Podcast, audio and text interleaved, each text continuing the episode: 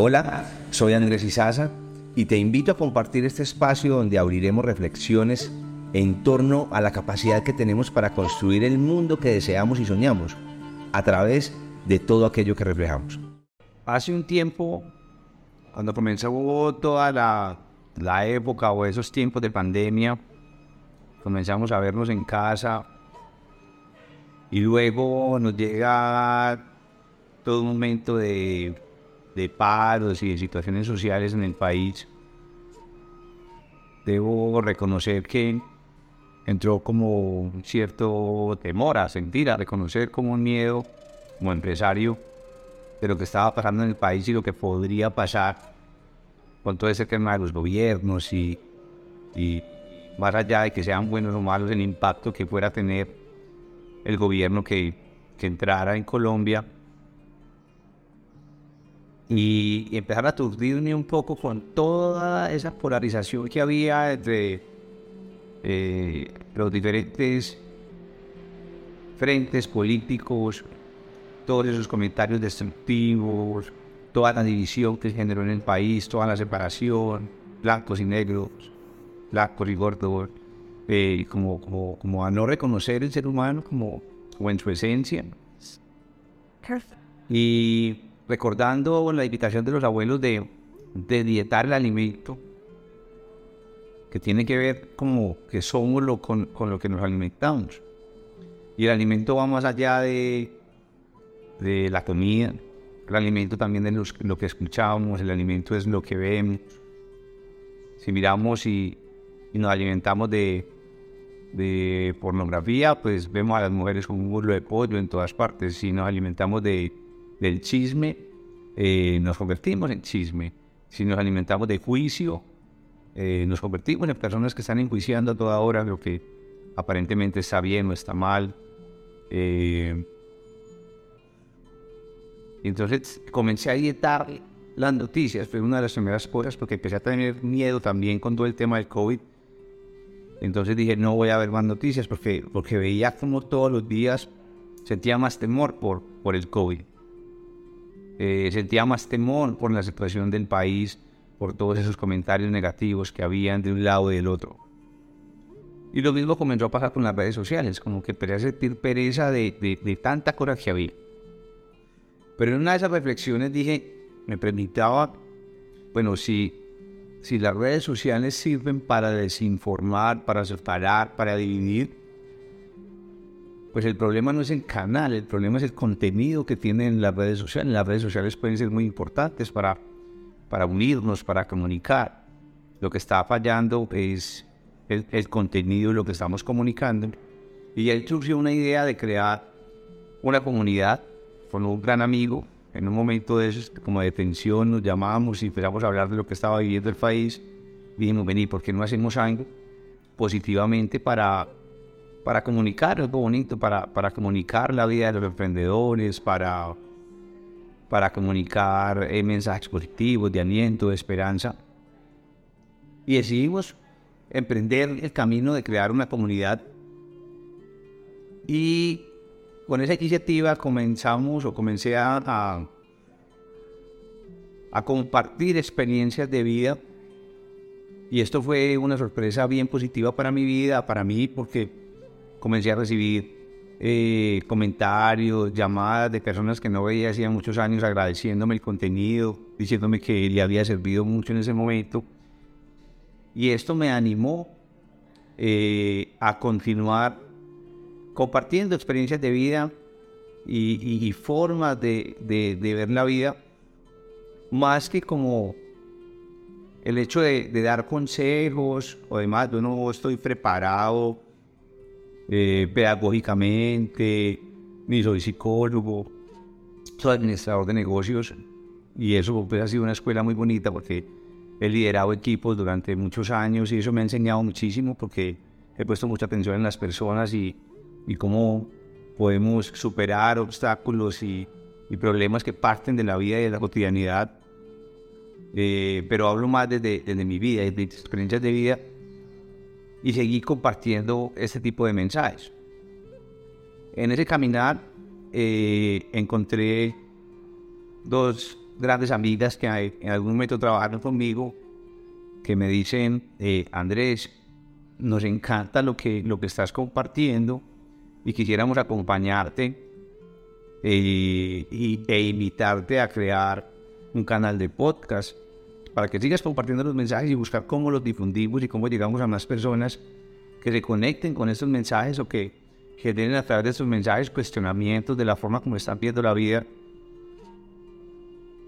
Y a través de este compartir generar reflexiones al interior de las familias, conversaciones que permitan cuestionar cómo estamos afrontando cada situación de la vida, cómo estamos reflejando nuestras emociones en cada cosa que sucede en nuestra vida.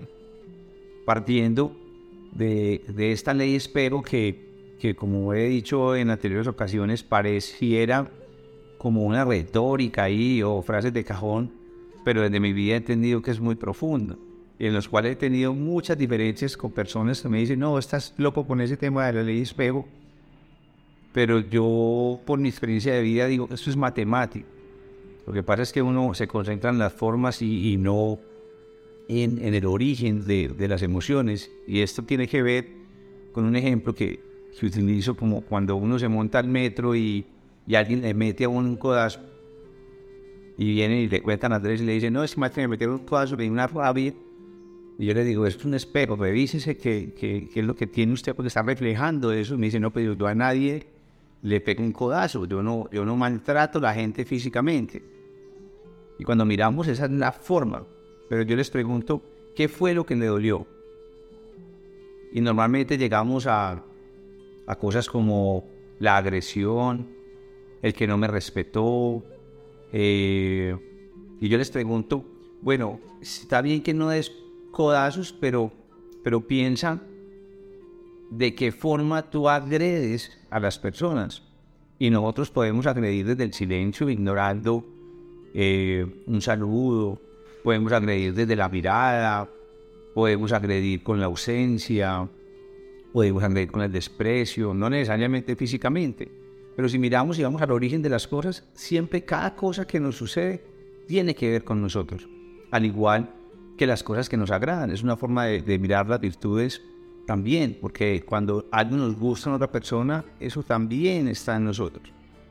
Entonces, gracias a eso, eh, me ha gustado como hacerle seguimiento y volverme un explorador, como si estuviera jugando de cada situación que me pasa, trato de, mirar esto que tiene que ver conmigo y he encontrado una magia magnífica. Y es lo que precisamente, eh, siguiendo la invitación de este par de amigas, eh, Juliana y Daisy, y un equipo y unos amigos que nos acompañan aquí también, eh, apoyándonos en esta iniciativa, de continuar y decidir abrir un canal de podcast para compartir experiencias de mi vida con el ánimo de nuevo de permitir reflexiones o unas nuevas formas o otras formas de ver la vida y cómo entre todos a través de las experiencias que vamos teniendo vamos compartiendo no desde el reproche, no desde el juicio, no, no desde la negación de lo que el otro dice, aceptando que cada experiencia es distinta, cada vivencia es distinta. Pero a través de ese compartir, cómo vamos teniendo otras miradas de la vida para buscar caminar livianos, para buscar ser felices porque somos autores de, de, nuestra vida, o sea, somos unos artistas de la vida y podemos pintar la vida de colores, de los colores que queramos, tonos grises, tonos alegres, pero nosotros tenemos la capacidad de, de, pintar y asumir cada situación de una manera distinta. Es como cuando eh, tiramos un vaso y se nos quiebra por accidente, se nos quiebra un vaso, esa situación la podemos vivir de infinitas formas o podemos reprochar el hecho de que quebramos el vaso y renegar y hacer un montón de, de cosas y llenarnos de rabia o simplemente ir por un recogedor y decir que quebramos el vaso, lo recogemos y esa misma situación tuvimos la oportunidad de elegir cómo, cómo la vivíamos. Entonces, eh, he decidido eh, aceptar esta invitación de seguir compartiendo a través de un canal eh, podcast en un formato que digamos, cualquier persona lo puede escuchar eh, mientras te va en el carro, mientras te vas a hacer un trabajo con sus audífonos. Eh, alimentándose de, cosas que, que generen valor en nuestras vidas. Y es por esto entonces que hoy estamos aquí y quería presentar esta iniciativa frente a ustedes. De nuevo, no desde un consejo, no desde que está bien o que está mal. Eso termina siendo relativo también. Lo que está bien para mí puede que para ti no. Eh, y eso está bien, eso hay que reconocerlo. Eh, simplemente como reflexiones para que miremos la vida de, de, muchas maneras y con esa mirada, mirar con cuál nos acomodamos, cuál nos sentimos mejor, cuál nos hace más felices y de pronto hacer algunos cambios que pueden ser muy sutiles en la vida, pero tener un impacto muy representativo para vivir con más alegría y más libertad y no sentirnos tan pesados. Hay veces eh, por diferentes situaciones que vivimos en casa, en la humanidad, en el país, como que nos cargamos. Entonces es una invitación para que eh, disfrutemos este contenido, que, que, compartamos y que sigamos siguiendo la palabra en nuestros círculos, con nuestros amigos, con nuestra familia, sentándonos a contemplar la vida y dejar de correr tanto. A veces estamos en un pucarrón dándonos contra el vidrio del vidrio y seguimos haciendo lo mismo. Y como que está bien y otra de las posibilidades es dejar de correr y hacer lo mismo y mirar la vida con otras gafas, contemplar la vida para que ahí llegue a través de la creatividad, del compartir nuevas formas de vivir. Muchas gracias a todas estas personas que, que han tenido eh, alguna reacción positiva frente a lo que compartimos. Eh, somos conscientes de que no todo el mundo estará de acuerdo, no buscamos estar de acuerdo, no busco estar de acuerdo, de acuerdo con todo el mundo no pretendo manifestar qué es verdad o qué es mentira. De nuevo, simplemente compartir desde mi experiencia de vida qué me ha permitido, qué herramientas, qué formas de ver la vida me ha permitido estar más liviano, feliz eh, y construir con mi familia y con mi círculo cercano lo que hoy tengo y que me hace feliz.